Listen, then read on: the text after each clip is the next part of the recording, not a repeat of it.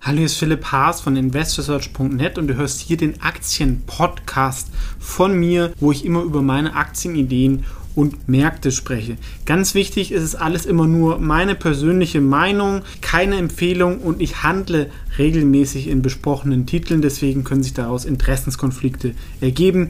Einfach nur ganz kurz und jetzt viel Spaß in dem folgenden Podcast.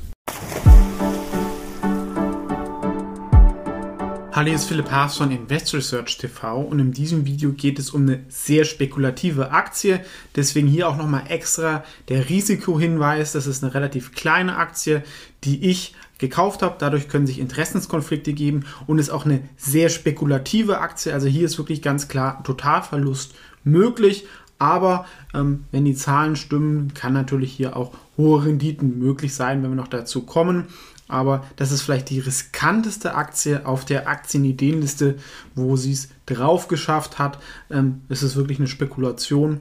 Ähm, das ist eine China-Internet-Aktie aus der eher dritten Reihe namens Light in the Box. Wenn ihr irgendwie so IT-Nerd seid, habt ihr vielleicht schon mal die Seite benutzt. Sie ist aber eher stärker in den USA. Und das hat auch lange Zeit überhaupt nicht funktioniert.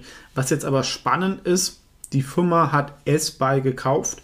Die ist gründergeführt gewesen. Und dieser Gründer von S-Buy, was ein führender E-Commerce-Anbieter in Südostasien ist, also auch eigentlich ein Peer zu C Limited, der hat das Zepter übernommen bei Light in the Box und seitdem geht es eigentlich aufwärts. Man hat sich mehr auf höhermargige Produkte fokussiert und schreibt wieder Gewinne seit drei Quartalen und im letzten Quartal hat sich der Umsatz auch dank ähm, der Sondersituation ähm, verdoppelt. Was machen sie? Sie verkaufen, wir sehen es hier, Elektronikartikel, aber auch so typische günstige China-Ware. Und sie sind, haben zwar auch ein Marktplatzsystem, aber verkaufen die Produkte eigentlich eher direkt. Ja, bis jetzt ist ja eher oft so, dass irgendwelche Leute viele Sachen bei Alibaba dann kaufen und es dann hier bei Amazon wieder verticken und dadurch ein bisschen was dazu verdienen. Man kann natürlich auch direkt zu so einem Anbieter gehen wie Light in the Box. Ähm, die Marke ist, denke ich, schon ein bisschen bekannt, aber ist eher ein MeToo-Anbieter. Da gibt es viele andere und auch deutlich größere und ist natürlich riskant durch Handelsbeschränkungen. Oft bleiben dann diese Waren im Zoll hängen, dann sind die Kunden unzufrieden und Sachen wieder nach China zurückzuschicken ist natürlich auch schwierig.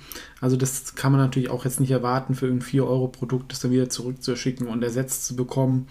Ähm, das ist ein anderer Kundenservice Trotzdem kann es natürlich für das ein oder andere Produkt ähm, Sinn machen, wenn man sehr preissensitiv ist. Und man hat natürlich jetzt auch nicht nur den Westen als Kunden, zum Beispiel S-Buy ist halt auch wirklich stark in Singapur, wo sie herkommen, sind da einer der führenden E-Commerce-Anbieter, was ja allein schon eine gewisse Berechtigung hat. Und der Markt wächst halt schon noch stark, also gerade E-Commerce, aber auch dieses ganze Zeug. Und ein Konkurrent zum Beispiel Wish ist sehr hoch bewertet, auch Shine und eigentlich machen sie was ähnliches wie AliExpress, die natürlich viel, viel größer sind. Aber das ist natürlich auch ein Modell, was funktioniert. Ich finde es vor allem halt auch spannend, Südostasien per E-Commerce abzudecken, weil eine C Limited ist inzwischen halt extrem teuer und da gibt es wenig Pure Plays, was Light in the Box auch nicht ist. Aber es ist jetzt kein China-E-Commerce-Firma, die die Sachen nach China viel verkauft, sondern halt vor allem außerhalb von China. Und die haben halt auch profitiert, dass halt die Leute zu Hause geblieben sind und sich nicht mehr irgendwie eine Ramsch im Laden gekauft haben, sondern es halt online gemacht haben. Und auch in der Krise, wenn die Leute mehr sparen können, dann gibt es natürlich schon auch Leute, die dann ähm, wegen 20 Euro günstigen Preis zu so einer Seite gehen. Ähm, aber ganz klar, es gibt ein hohes Zollrisiko mit EU und den USA. Ähm, aber was ich halt gut finde, dass man langfristig auf dem Wachstumsmarkt ist und da ein nischiger Anbieter ist.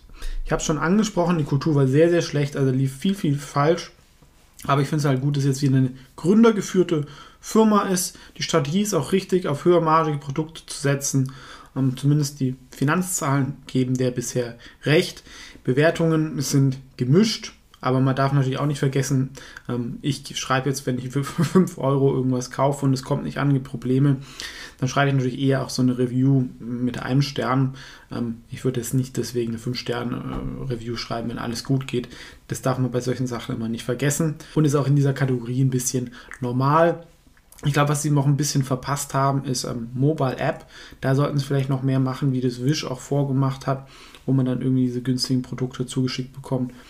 Ich nutze es nicht, mir reicht das Amazon für sowas völlig aus.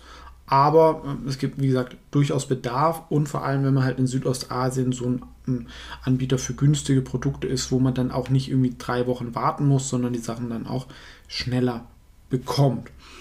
Klingt jetzt alles noch nicht so super spannend, ne? aber jetzt schauen wir uns mal die Finanzzahlen an. Und da haben mich vor allem halt die letzten ähm, Quartalszahlen doch sehr beeindruckt. Wir sehen Wachstum plus 100 Prozent und ähm, der Gewinn ist von minus 7 auf plus 8 Millionen gesprungen. Und es ist eine Firma, die um die 150 Millionen Marktkapitalisierung hat. Da ist der Aktienkurs dann auch angesprungen. Klar, man kann sagen, es war ein Sonderquartal, aber normalerweise ist das Q4, das Weihnachtsquartal, am, am stärksten, weil die Leute das natürlich auch ähm, nutzen, um Geschenke zu kaufen. Ähm, sicherlich wird sich das ein bisschen normalisieren, aber auch schon die Quartale davor waren deutlich besser. Und dazu gibt es auch noch Netto-Cash.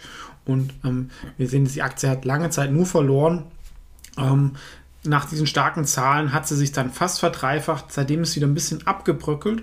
Aber ich habe jetzt gestern gekauft, weil es zumindest so aussah, dass von diesem Abwärtstrend jetzt, vielleicht, wir sehen es da ganz unten, eine Gegenbewegung ähm, stattgefunden hat. Und wir sind jetzt mit ungefähr 1,60 Dollar, ist auch sowas, wo wir schon vor den Zahlen waren, die ja wirklich sehr, sehr gut waren. Ähm, aber man sieht, es ist wirklich eine extrem spekulative Aktie, auch auf Tagesbasis, wo es halt mal runter und hoch 10% ähm, geht. Ähm, aber sie ist halt auch relativ günstig. Ich weiß, es gibt einige sehr, sehr günstige China-Aktien, was bisher jetzt auch teilweise nicht funktioniert hat. Ja, teure Aktien sind teurer geworden, günstige günstiger. Aber das waren dann auch Aktien wie aus dem Online-Kreditbereich, wo man halt auch immer nicht weiß, wie ist das dann im Zyklus, was dann der Gewinn komplett einbrechen kann. Oder Social Media, ähm, wo halt dann auch schnell irgendwas anderes angesagt ist oder der Staat einem reingrätschen kann. Dem chinesischen Staat juckt es jetzt nicht, wenn dem ihre Fabriken im Ausland mehr verkaufen, also wird man eher unterstützt. Und also wenn wir jetzt sagen, Q4 wird nochmal so gut wie Q2 und die anderen sind so neutral, dann sollten schon 20 bis 25 Millionen US-Dollar Gewinn hängen bleiben. Und wenn wir so Net-Cash und so einrechnen, dann sind wir halt beim KGV von 7 oder 8 für eine Firma, die im letzten Quartal 100% gewachsen ist. Hm, das ist natürlich schon sehr günstig, ist halt die Frage, wie nachhaltig die Zahlen sind. Und hier nochmal der Hinweis, es ist ein Hochrisiko-Investment und da ist wirklich ein Totalverlust möglich. Aktuell erscheinen mir die Zahlen aber halt relativ günstig. Ja, für mich ist ein faires KGV von 18, auch wenn, wie gesagt, die Marke nicht so stark ist und da viel Mist dabei ist. Wenn das Wachstum so ein bisschen beibehalten werden kann von, sagen wir mal, 30, 40 Prozent, dann ist das, denke ich, durchaus fair, auch mit dem Risiko. Und das würde schon ein Potenzial von 170 Prozent ähm, bedeuten von dem aktuellen Kurs. Auch wenn wir jetzt mal durchgehen, was brauche ich für einen Tenbacker normalerweise? Ich brauche eine Verdreifachung vom Gewinn und Verdreifachung vom Multiple oder vom KGV. Wenn wir jetzt aktuell bei 7 sind, ist es jetzt auch nicht ausgeschlossen, dass es irgendwann mal bei 21, 22 oder sowas tradet, ähm, wenn sie das Wachstum zwei, drei Jahre halten. Und wenn wir sagen, sie verdoppeln den, äh, den Umsatz nochmal, dann sollten sie vielleicht auch nochmal den Gewinn verdreifachen, dann könnten wir bei einem Ten-Bagger sein. Aber auch ganz klar der Hinweis, es kann auch komplett anders kommen. Aber meine Investmentphilosophie ist halt auch, ich mache halt verschiedene solche Investments. Bei einigen funktioniert es gar nicht, bei anderen dann schon. Und ähm, da kommt dann die Rendite davon her. Ähm, was ist eure Meinung dazu? Habt ihr das schon mal bestellt? Ähm, wie, wie, findet ihr das? Ähm, gerne kommentieren. Ansonsten, das war meine Meinung zu Light in the Box, einem kleinen E-Commerce-Anbieter aus China, der aber weltweit verkauft und eine interessante Turnaround-Story sein könnte, die wirklich noch unentdeckt ist. Also bin ich über Aktien-Screening drauf gekommen, gibt es wenig Research. Ja, die Frage ist halt, ähm, stimmen die Zahlen? Ähm, und da muss man halt ein bisschen dem Management vertrauen. Aber ich sehe durchaus, dass man da Sachen halt besser machen konnte und dass sie halt auch einfach stark davon profitiert haben, dass die Leute zu Hause waren und alles online bestellt haben. Ansonsten vielen Dank fürs Zuschauen und wir sehen uns hoffentlich im nächsten Video.